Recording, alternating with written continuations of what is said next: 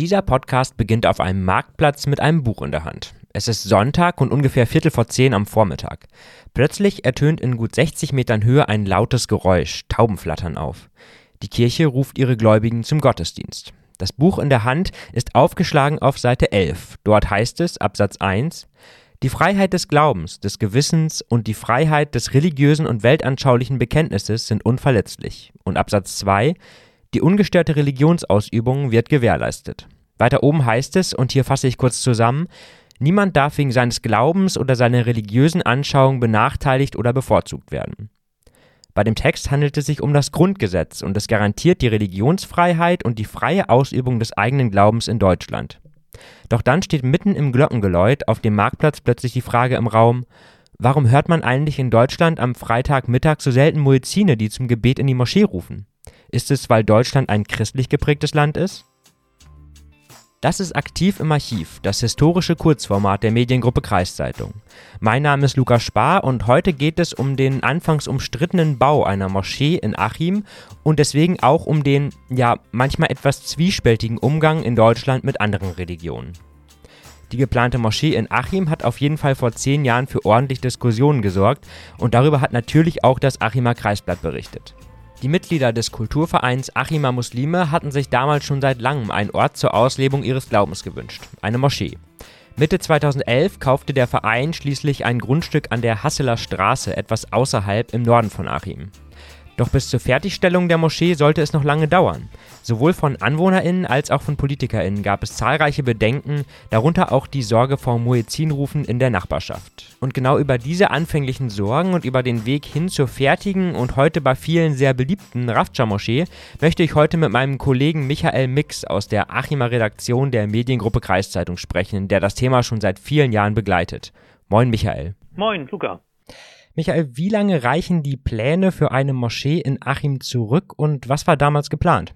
Oh, das äh, geht schon ganz lange zurück. 1996 hat der Achimer Muslimverein bereits ein Gebäude am Rand der Innenstadt an der Feldstraße erworben, um dort eine Moschee zu errichten. Das wurde aber nichts, ähm, weil es Anwohnerproteste gab, vor allen Dingen auch wegen äh, Verkehrssituation. Und dann haben sie 2011 am Rand der Stadt, äh, nahe der Autobahn 27, ähm, ein Grundstück erworben und ähm, 2015 gab es dann endlich die Baugenehmigung und 2021, also vor einem Jahr, wurde dann die Rafza, die Rosengarten-Moschee eingeweiht.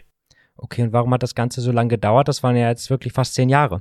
Da hat mir Ilhan Joldasch, das ist der Vorsitzende des äh, Kulturvereins Achimah Muslime, gesagt, dass es ähm, dazu drei Bürgerversammlungen gegeben hat, aber 52 Versammlungen mit den Parteien und Fraktionen und zwölfmal habe der Verein auch beim Bürgermeister deswegen vorgesprochen. Also es hat sich ganz schön hingezogen. Was waren denn die Kritikpunkte, die so kamen aus Bevölkerung und Politik?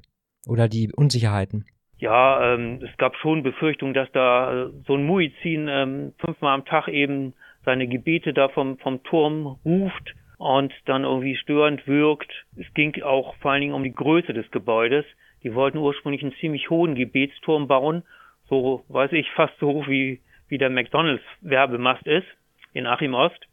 Und die haben dann die Baupläne immer so ein bisschen abgespeckt und ähm, warum es so lange gedauert hat, aber hat auch damit zu tun, dass die sehr vielen Eigenleistungen erstellt haben, dieser äh, Muslimverein und ähm, mit aus eigenen Mitteln und Spenden das alles finanziert haben. Über eine Million Euro hätten sie da reingesteckt. Und sie betonen auch, da wäre kein Geld vom, von Mili Göris, die immer unter dem Verfassungsschutzedikt standen, reingesteckt worden, sondern ähm, eben alles so aus eigenen Mitteln. Und der Imam, der da jetzt fünfmal in der Moschee zum Gebet aufruft, aber nicht außerhalb, obwohl die auch ein Minarett haben mit Gebetsturm, der würde auch vom äh, Muslimverein bezahlt. Also da gibt's keine Steuerung sozusagen, äh, wie von manchen befürchtet, aus der Türkei, sagt der Vorsitzende. Jetzt hat sich das ja zehn Jahre hingezogen und es gab damals auch einige Sorgen und Bedenken. Was ist von diesen Sorgen und Bedenken, von dieser vielleicht Kritik heute noch geblieben? Gar nichts mehr. Also äh, ich nehme es so wahr als Redakteur hier in Achim, ähm, das total ruhig. Da habe ich nie irgendwie ein böses Wort oder eine Kritik mitgekriegt. Und der Vorsitzende Joldasch sagt, das ist eine kulturelle Bereicherung für Achim geworden.